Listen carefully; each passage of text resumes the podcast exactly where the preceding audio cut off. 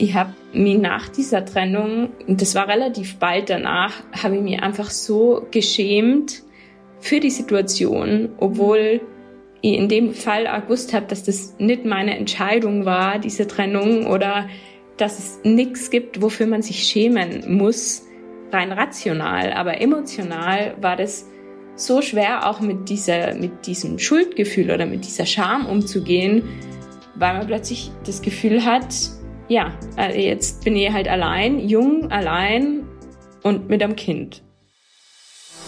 Willkommen beim Podcast Bits and Bobs Brunch Club, dem Community Podcast. Ermutigende, lustige, auch manchmal traurige, aber vor allem immer wahre Geschichten aus dem Leben erzählt von und für euch. Hallo und willkommen zurück zu einer neuen Folge Bits and Bobs Brunch Club. Mir gegenüber sitzt heute die liebe Lea, 23 Jahre jung, aus Tirol, was man auch hört, finde ich. und, ähm, während, und während wir das ähm, gerade aufnehmen, ähm, bist du hochschwanger. Also es kann quasi jederzeit losgehen und zwar wortwörtlich. Ähm, mhm. hallo erst einmal und willkommen beim Podcast. Voll cool, dass ähm, wir heute einfach über deine persönliche Geschichte ein bisschen sprechen können, die wirklich sehr persönlich ist in deinem Fall. Und ich würde jetzt einfach mal bitten, die kurz vorzustellen und einfach mal so ein bisschen über dich zu erzählen.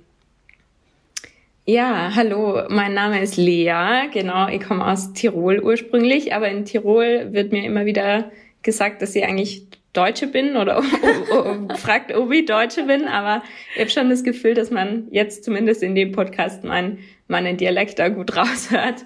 Ähm, genau, genau. Ich bin die Lea, ich bin 23 Jahre alt und ähm, arbeite inzwischen jetzt seit anderthalb, zwei Jahren selbstständig im redaktionellen Bereich, also schreibe Gastbeiträge hauptsächlich und ähm, Arbeit für diverse Firmen eigentlich im Frauen- und kulturpolitischen Bereich und befasse mich so eigentlich auch mit vielen Themen, die mich jetzt auch persönlich betreffen zum ersten Mal. Und ich glaube, ich habe der Eva eben auch deshalb geschrieben, weil ich das Gefühl habe, dass gerade so meine persönliche Geschichte in dem Fall auch äh, vielleicht anderen Frauen, die in einer ähnlichen Situation sind oder Schwangeren, die in einer ähnlichen Situation sind, weiterhelfen kann oder zumindest so ein bisschen Mut machen kann, dass es ähm, ja für verschiedenste Lebenssituationen auch Lösungen gibt und genau. Ich glaube, ähm, das waren eh schon sehr gute einleitende Wörter. Wir werden jetzt gleich mal deine gesamte Geschichte von vorne aufrollen quasi.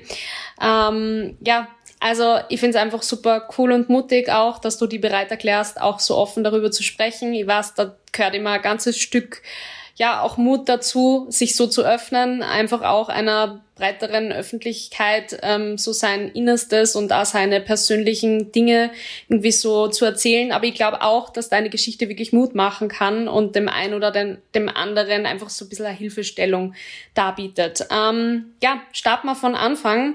Du hast die Mail eigentlich sehr emotional begonnen. Du hast eben dich auch in, in der Mail an mich ein bisschen vorgestellt und dann eigentlich sehr schnell eben erzählt, ähm, dass du damals noch in, in einer Partnerschaft, ich glaube im Dezember 2020, ähm, habt ihr herausgefunden, dass, dass ihr schwanger seid. Wie ist es dann weitergegangen?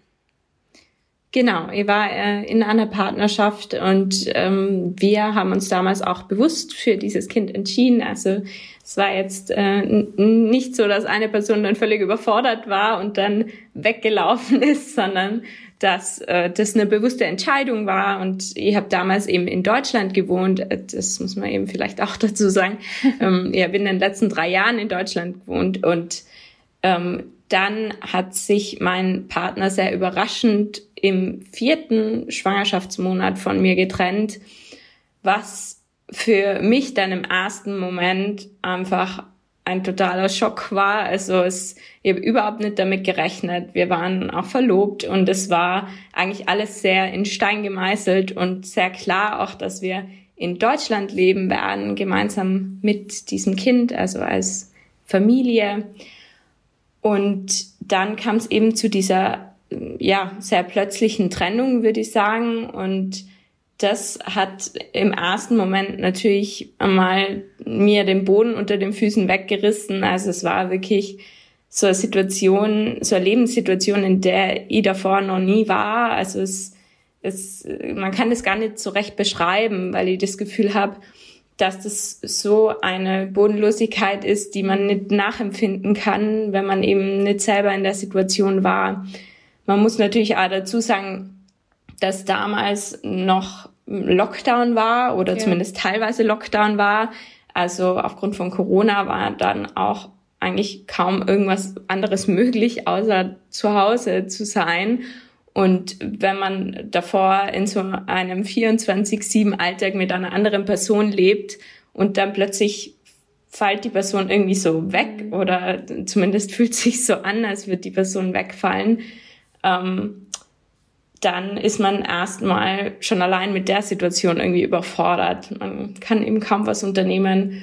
Und durch die Schwangerschaft war diese Trennung halt auch ganz besonders schwierig, weil ich natürlich jeden Tag durch dieses ungeborene Kind an den Kindesvater erinnert wurde. Also das, das ist einfach dann auch nicht möglich, sich irgendwie großartig abzulenken, sich zu betäuben oder zu verreisen, alle, alle Sachen, die man normalerweise macht nach einer Trennung oder die eh wahrscheinlich normalerweise ja. machen wird nach einer Trennung, äh, die sind dann einfach weggefallen. Also äh, mal feiern zu gehen oder äh, neue Leute kennenzulernen, das war einfach gar nicht so möglich und äh, also war nicht in meinem Kopf. In, Im ersten Moment war das einfach pure Überforderung und ähm, ja, man hat sich einfach so ein bisschen wie gelähmt gefühlt das kennen vielleicht andere auch von, von einer Trennung, wenn jetzt keine Schwangerschaft im Spiel ist, aber ihr habt das Gefühl, die Schwangerschaft, allein schon die Schwangerschaft macht einen einfach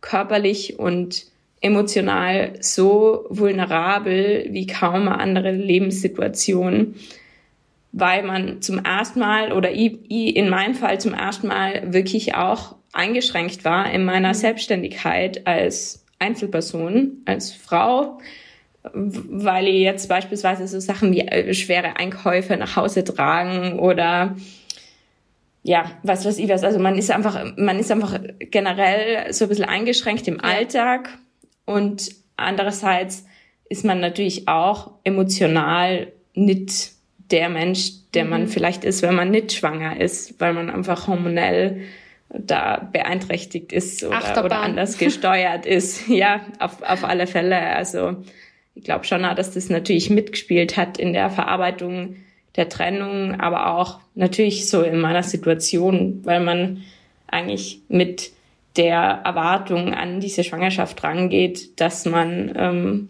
ja da als Familie jetzt so einen Neustart hat und dass das eine ganz besondere Erfahrung sein wird und das wird's jetzt natürlich auch, aber halt anders, als man sich das eigentlich vorgestellt hat. Und ähm, ich in meiner Situation hätte auch nie damit gerechnet, es rechnet wahrscheinlich niemand damit, mhm.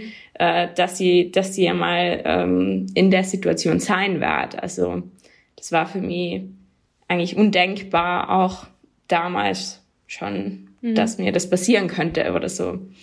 Du bist ja dann umgezogen, äh, muss man vielleicht dazu sagen. Also du hast eh schon gesagt, du hast in Deutschland zu der Zeit gewohnt und dann war eigentlich für dich ja ganz schnell äh, klar, okay, du brauchst irgendwie so dein sicheres Netz. Ähm, du hast zwar Freunde vor Ort gehabt, aber das ist halt trotzdem auch nochmal was anderes, wenn man irgendwie familiäre Unterstützung hat. Das heißt, du bist zurück nach Tirol gezogen und ähm, genau. wie war dann quasi der weitere Weg? Also du hast halt irgendwie versucht, mit dieser Trennung umzugehen, aber genau. es haben sich genau. dann einfach ganz, ganz viele Dinge, also solche Dinge wie Wohnungssuche, ähm, ja, wieder das Leben hier aufzubauen, ergeben. Wie ist dir diese Situation ähm, leicht oder schwer gefallen? Mhm.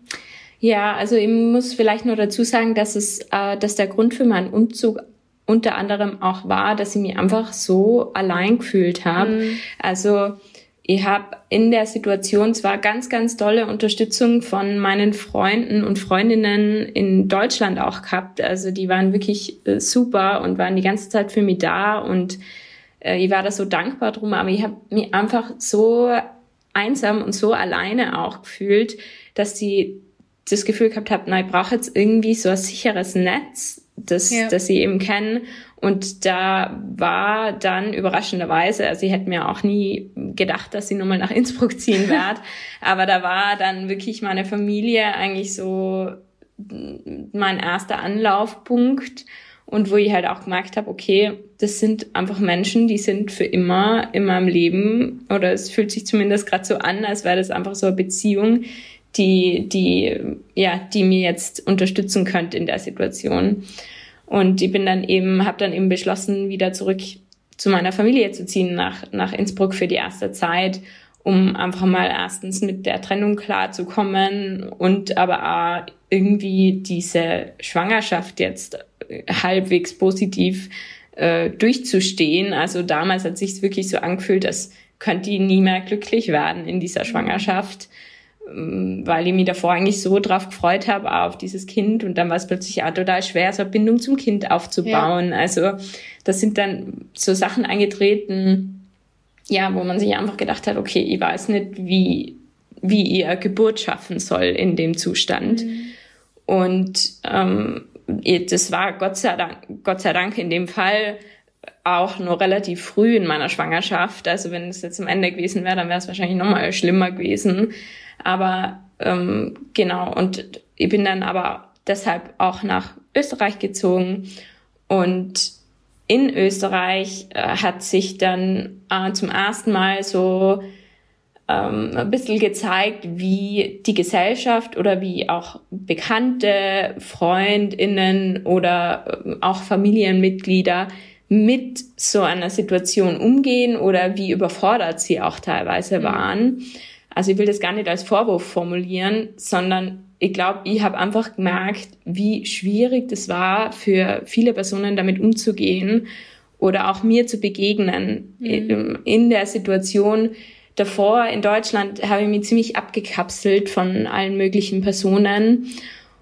Und dann in Österreich war es eigentlich zum ersten Mal so, dass ich dann wieder Personen ähm, im Alltag begegnet bin. Mhm und ich auch gemerkt habe, dass es teilweise total schwer war, für manche Personen auf mich zuzugehen, also weil ich ihnen einfach so leid getan habe oder weil ich das Gefühl gehabt habe, meine Situation ist so bemitleidenswert mhm. auch, weil es so eine schlimme Situation ist, was das Ganze für mich dann noch einmal schlimmer gemacht hat, weil ich dann das Gefühl gehabt habe, äh, also ich, weiß, dass es niemand böse gemeint hat, aber es es hat sich sowieso schon so schlimm angefühlt und dann, wenn, wenn einem jemand dann auch nur das Gefühl gibt, dass es so schlimm ist, dann macht es natürlich auch nicht besser.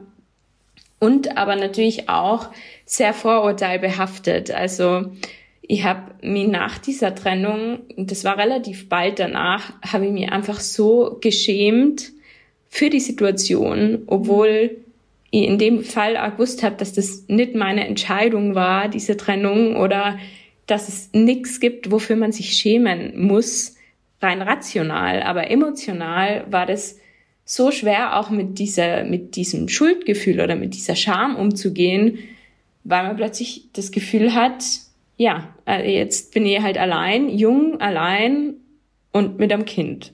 Und mhm das ist eigentlich sowas, womit ich mich tagtäglich beschäftige in, in meinem Beruf und wo ich auch merke, dass das einfach was ist, was jetzt vor allem mich persönlich betrifft, also wo ich nie jemand anderem so begegnen wird oder nie sowas denken wird bei einer anderen Person, aber wo ich einfach gemerkt habe, wie sehr auch noch so gesellschaftliche Strukturen in mir verankert sind, mhm.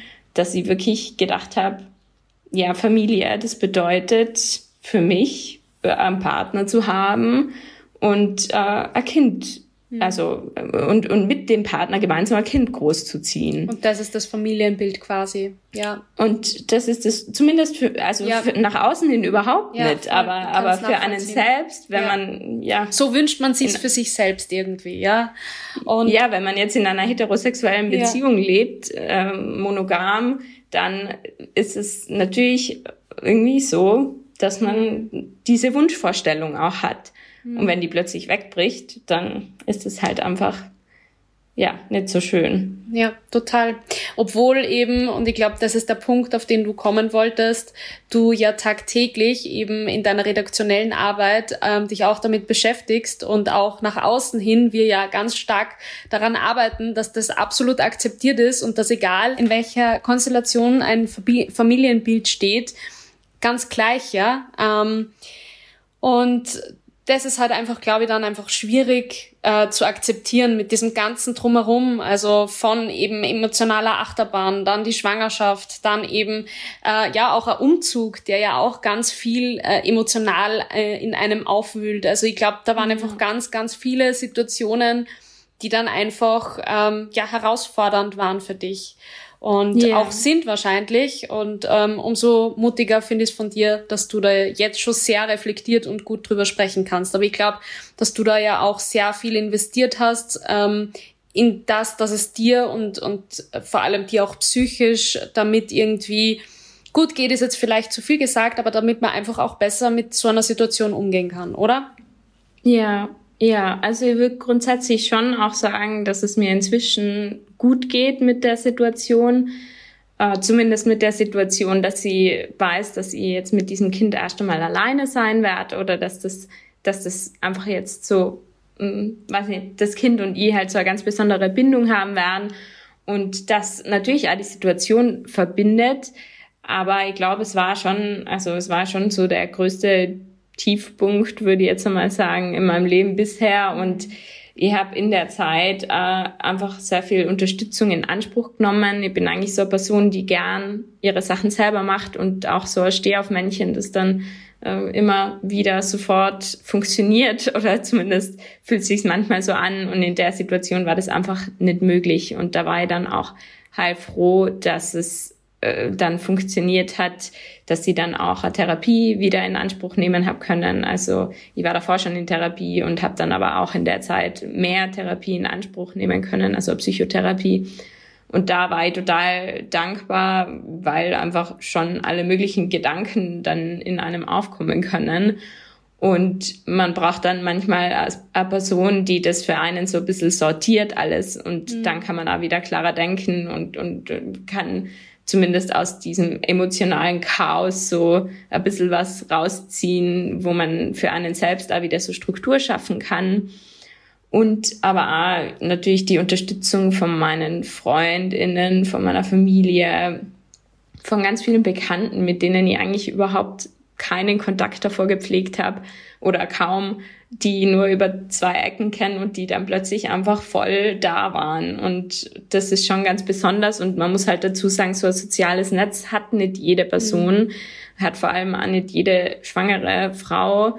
Und da ist es auch ganz wichtig, dass man halt weiß, dass es trotzdem Unterstützung gibt ja. und so alleine man sich fühlt. Man ist nicht alleine und es ist ganz wichtig, dass man sich das auch selber ganz oft sagt weil die Situation so schwierig ist, weil man plötzlich mit so ganz seltsamen Sorgen zu kämpfen hat, mit denen man sich am Anfang gar nicht auseinandergesetzt hat. Mhm. Aber ja, ganz viele Ängste einfach, die da hochkommen und wo es ganz wichtig ist, dass man weiß, dass es da auch Anlaufstellen gibt, Genau, ja. du würdest da, glaube ich, eh nochmal was Ja, ich werde einige, ich werde einige Anlaufstellen auch natürlich in den Show Notes verlinken. Ähm, ich glaube, dass das auch ganz wichtig ist und ganz, ganz gut ist, dass man da einfach weiß, dass es Unterstützung gibt und dass ähm, man einfach auch um Hilfe fragen darf. Ich glaube, das ist sowieso in ganz vielen Situationen, muss man da einfach auch weg von, von diesem Tabu, ähm, sondern meistens, zumindest ist es in meiner Welt so, ähm, wenn man um Hilfe gefragt wird, dann, dann gibt man natürlich auch und, und versucht zu helfen. Aber ich glaube, da ist dann wahrscheinlich auch oft einmal der eigene Stolz oder die Scham, wie du auch am Anfang erwähnt hast, die einem da im Weg steht. Und da kann man einfach nur selbst sich eben sagen, hey, ähm, das ist also quasi positive Gedanken pflegen, sofern es eben geht. Und ich glaube, ich finde da deinen Satz mit, äh, Ansatz mit der Therapie extrem wichtig und gut. Also ich glaube, dass du dir da einen wahnsinnigen Gefallen getan hast, dass du so schnell dann auch für dich gesehen hast, okay, ich brauche einfach eine externe Person, die so ein bisschen meine Gedanken mit mir sortiert. Und das ist einfach ein ganz, ganz wichtiger Ansatz und ähm, ja, ist eben auch einfach wichtig, dass man sich dann bewusst eben jemanden da an die Seite holt. Ähm, jetzt bist du in einem guten sozialen Netz, ähm, aber es gibt ganz, ganz viele da draußen, die vielleicht sogar in einer ähnlichen Situation sind wie du, die sie dann aber in solchen Situationen eben auch mit finanziellen, bürokratischen Geschichten herumkämpfen müssen und wirklich wahrscheinlich schlaflos in der Nacht wach liegen, weil sie eben nicht wissen, wie kann ich mein Kind versorgen ohne einen Partner, ähm, wie geht jetzt quasi unser gemeinsames Leben weiter. Ich bin verantwortlich für ein Kleinkind. Wir haben einfach im Vorhinein ein bisschen besprochen, dass wir auch dieses Thema ein bisschen beleuchten wollen, weil es da einfach auch gerade in Österreich wirklich ähm, ein Problem gibt. Und äh, das muss auch offen irgendwie angesprochen werden. Ja, ja, auf alle Fälle. Also einerseits natürlich, wenn man dann alleinerziehend ist, oder was dann häufiger nochmal der Fall ist wahrscheinlich, als dass man in der Schwangerschaft schon alleine ist.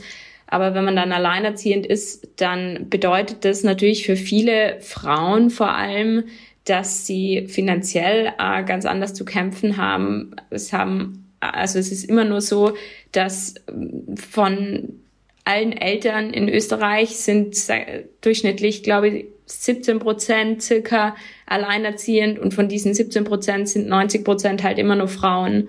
Und da muss man halt ganz klar dazu sagen, natürlich kann es sein, dass das vor allem äh, biologische Gründe hat, weil viele Frauen stillen und weil ein Kind dann nochmal ganz anders an die Frau gebunden ist, aber es hat sicher einfach gesellschaftliche Gründe ja. und da muss der Staat eigentlich endlich einmal was tun, dass auch die Care-Arbeit be bezahlt wird, dass auch einfach, der Staat will ja, dass man Kinder bekommt und wenn dann Personen Kinder bekommen, dann muss das halt auch dementsprechend vergütet werden und das halt nicht nur im ersten Jahr.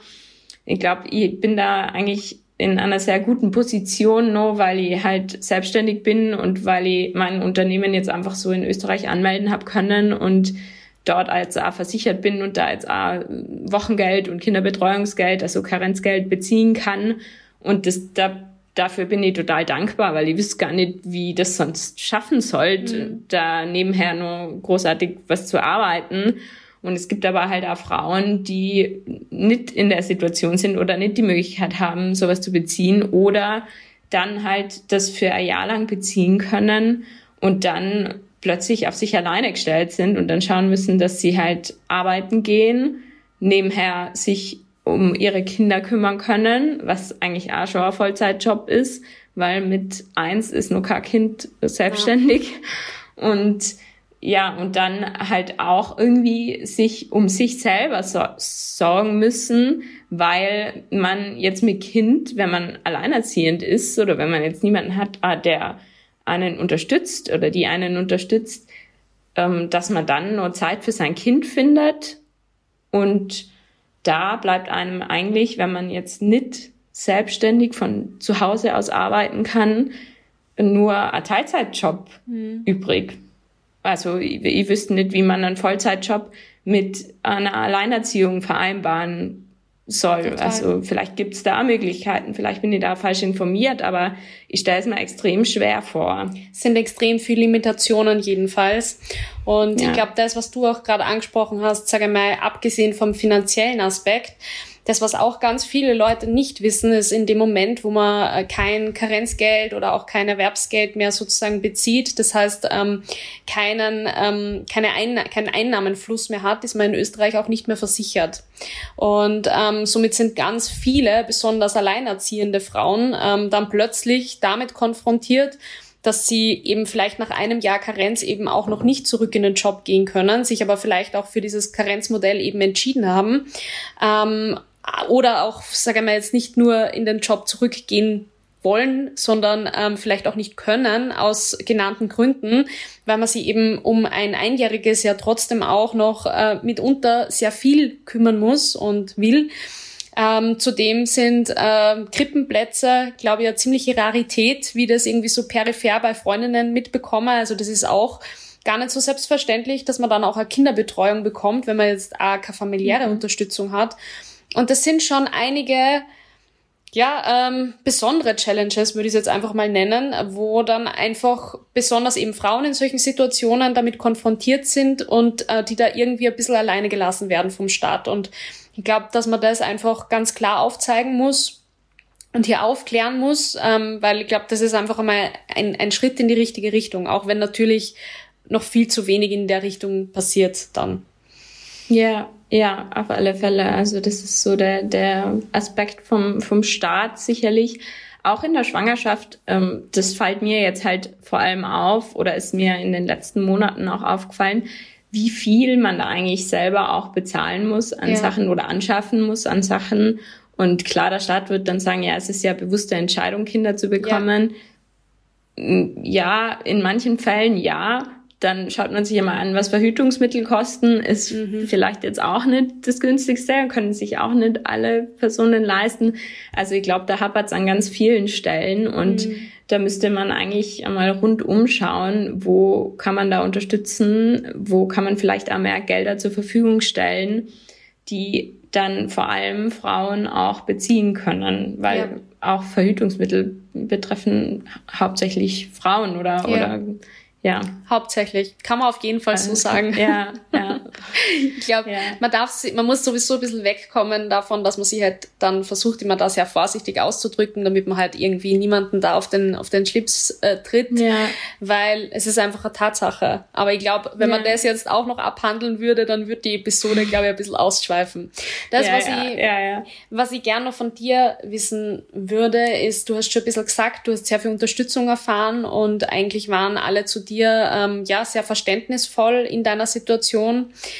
Ähm, aber sage mal gerade, wenn man jetzt nicht aus einer Großstadt kommt, wo vielleicht auch ja ähm, viele Beziehungsmodelle einfach ganz anders und ganz viel selbstverständlicher gelebt werden. Leider ist es halt so, dass das oftmals nur Großstädte betrifft und viel weniger den ländlichen Bereich. Ähm, wie war das bei dir, wie du wieder zurück nach Österreich gegangen bist? Ich meine, Innsbruck ist jetzt trotzdem nicht die größte mhm. Stadt. Ja, hast du da ja. auch irgendwie ähm, mit Vorurteilen zu kämpfen gehabt oder auch, sage ich mal, gerade was so bürokratische Angelegenheiten betrifft, wie ähm, ja am Amt, amtliche Wege oder oder Wohnungssuche oder solche Dinge? Ja, ja, ja, auf alle Fälle. Also ich glaube, ich bin halt aus einerseits von einer linken Bubble in Deutschland direkt wieder ins konservative Tirol zurückgezogen, ohne da jetzt irgendwas zu verallgemeinern, äh, verallgemeinern zu wollen. Aber das war definitiv auch irgendwo ein Schock. Also ich weiß jetzt nicht, wie es mir da in Deutschland in einer Großstadt gegangen wäre. Vielleicht teilweise ein bisschen besser, aber es war auch so, dass sie auf alle Fälle ziemliche ziemlich blöde Kommentare auch immer wieder abbekommen habe oder ähm, ja blöde Blicke oder gerade bei meiner Wohnungssuche, das war natürlich auch nicht leicht. Also ich habe zwar allen möglichen Personen angeboten, dass sie gerne meine Einkommensnachweise sehen können, weil das äh, in Deutschland beispielsweise ist es ganz normal, dass man, dass man mhm. da Einkommensnachweise einreicht.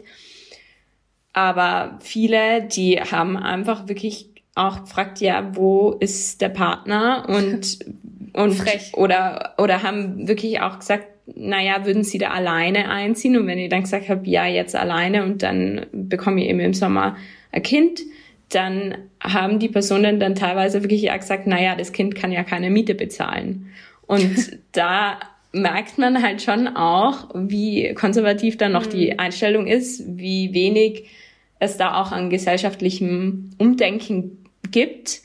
Ähm, es ist wahrscheinlich immer noch die Norm, jetzt gerade in, in Innsbruck oder ähm, man denkt, es ist die Norm, dass äh, Vater, Mutter, Kind gemeinsam äh, in ein Haus ziehen und die perfekte finanzielle Situation auch haben, um ein Kind zu kriegen. Aber da fehlt es einfach auch total an Empathie und ja. an Offenheit. Also man merkt halt, wie engstirnig das teilweise noch ist, auch vielleicht mal andere Familienmodelle mit einzubeziehen in sein Denken. Ähm, ich glaube, dass es einerseits halt auch problematisch ist, weil es so vermittelt wird. Also alles, was jetzt bei mir zu, zum Beispiel mit der Geburt zu tun gehabt hat, hat auch immer mit dem Partner zu tun gehabt. Mhm. Und wer sagt eigentlich, dass man als Frau immer will, dass der Partner mitkommt, vielleicht kommt auch die Partnerin mit, vielleicht kommen auch ganz andere Personen mit.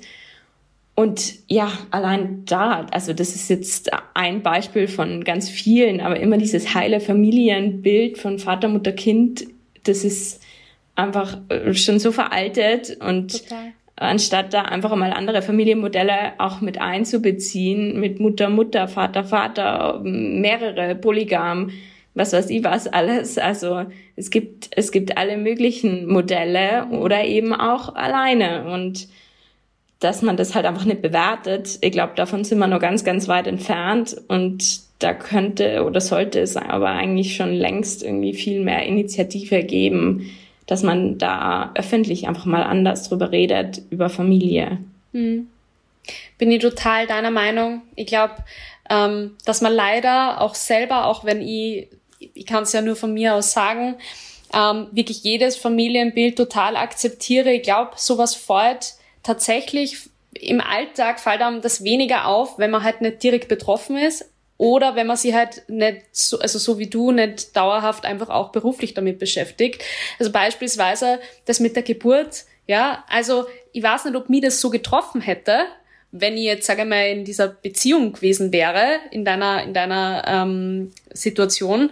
Aber klar, ähm, warum sollte jetzt nicht die Partnerin dabei sein oder warum sollte, äh, keine Ahnung, nicht vielleicht die beste Freundin dabei sein, ja? Vielleicht will man ja auch gar keinen Partner jetzt in dem Fall dabei haben, mhm. sondern ähm, mhm. macht das ganz anders. Nur weil es immer so gewesen yeah. ist, äh, muss man es ja quasi nicht so fortführen. Ich glaube, da, da braucht es aber einfach auch noch ja, eine Zeit der Aufklärung und ähm, Initiative, so wie du das gerade richtig gesagt hast, bis wir dort sind. Also so yeah. traurig das ist, yeah. ich glaube, da wird sie leider von heute auf morgen nicht viel ändern, aber ich, ich hoffe, durch ähm, Gespräche wie dieses und, und ganz vielen anderen Initiativen und Aufklärungsarbeiten ähm, kommen wir da zumindestens ein, ein Stück in die richtige Richtung. Ja, das hoffe ich auch sehr. Und ich glaube, in Österreich ist man da halt einfach noch teilweise ein bisschen hinten nach und deshalb ist es umso wichtiger, darüber auch zu sprechen. Total. Ähm, vielleicht jetzt zum Schluss. Ähm, dir steht ja jetzt eine Geburt bevor.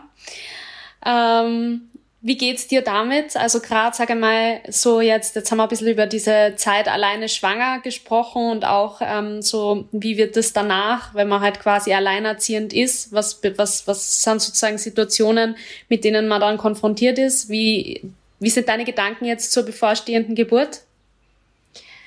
Also was die Geburt an sich betrifft, bin ich eigentlich sehr entspannt. Ich glaube, es, es sind alle um mich herum, sind eigentlich aufgeregter als ich selbst. Ich freue mich natürlich riesig jetzt auf das Kind, beziehungsweise natürlich kann ich eigentlich nicht sagen, weil das ist auch nicht immer so, ja. so selbstverständlich, dass man sich dann so auf das Kind freut. Ähm, aber ich freue mich sehr auf diese neue Aufgabe. Ich freue mich äh, darauf, das jetzt in, in großen Teilen alleine zu machen ich glaube, dass es sicherlich auch herausfordernd wird. Also ich habe natürlich auch Ängste, was meine finanzielle Situation betrifft, beispielsweise, weil ich weiß ja nicht, ob das mit der Selbstständigkeit weiterhin so gut läuft oder wie man das dann managen muss. Das weiß man mhm. nie so recht. Also ich habe natürlich auch Angst davor. Ich bin total froh, dass ich eben eine Familie habe, die mich da unterstützt und jetzt eben, also was die Geburt an sich betrifft, bin ich sehr entspannt. Es wird da meine Schwester mir begleiten, die auch jetzt Gynäkologie als Fach macht oh, und äh, die einfach sich da schon so ein bisschen auskennt und und äh, ja, wo ich einfach auch weiß, das ist jetzt eine Person, der vertraue ich da voll und ganz ja. und ich glaube, äh, dass das sicher eine Grenzerfahrung wird zur Geburt. Man weiß das natürlich nie so recht, aber vor allem freue ich mich natürlich dann auch drauf, wieder zu zweit zu sein, so blöd das klingt. Irgendwie habe ich das Gefühl, man ist halt doch ein bisschen einsam, wenn man schwanger ist oder ich war es zumindest. Und ich glaube, das wird dann einfach so das Schönste auch an dem Ganzen. Und es werden sicher nur total viele herausfordernde Situationen auf mich zukommen, nicht nur was die Kindeserziehung betrifft oder oder was, ja, was, was mein Leben an sich betrifft, auch ganz unabhängig von dem Kind. Ich glaube, man muss dann auch ein bisschen aufpassen, dass man sich selber ähm, nicht nur mehr als funktionierende Mutter sieht, sondern auch nur als eigenständige Person. Ja. Und von außen natürlich genauso.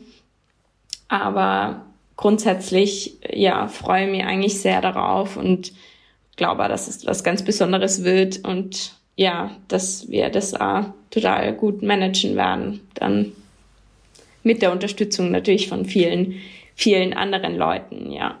Das glaube ich auch. Ähm, ich meine, wir haben ein bisschen im Vorhinein gesprochen und jetzt halt quasi das zweite Mal und du wirkst auf mich wie ein extrem positiver und sehr gesettelter Mensch eigentlich und ich glaube, das sind die besten Voraussetzungen dann auch für eine Geburt und auch für diese Ankunft von dem neuen Wesen da.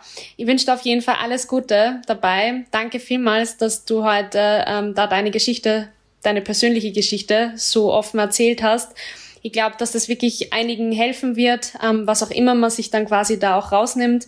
Und ja, wünsche dir alles Gute und ähm, eine wunderschöne erste Zeit in deiner Mama-Bubble dann quasi. Ja, danke schön und danke, dass Sie Teil des Podcasts sein haben dürfen. Das hat mich sehr gefreut. Super. Ähm, dann verabschiede mich an dieser Stelle auch von euch. Danke vielmals fürs Zuhören. Wie immer freue ich mich natürlich über ein Abo auf Spotify oder Apple Podcasts oder auch einen Kommentar. Auch gerne den Podcast auf Social Media teilen. Darüber freue ich mich natürlich auch immer total. Und ja, dann bleibt mir nichts anderes zu sagen als ähm, bis zum nächsten Mal und danke dir, Lea, noch einmal fürs Erzählen. Tschüss. Tschüss. Dieser Podcast wurde produziert von WePoddit.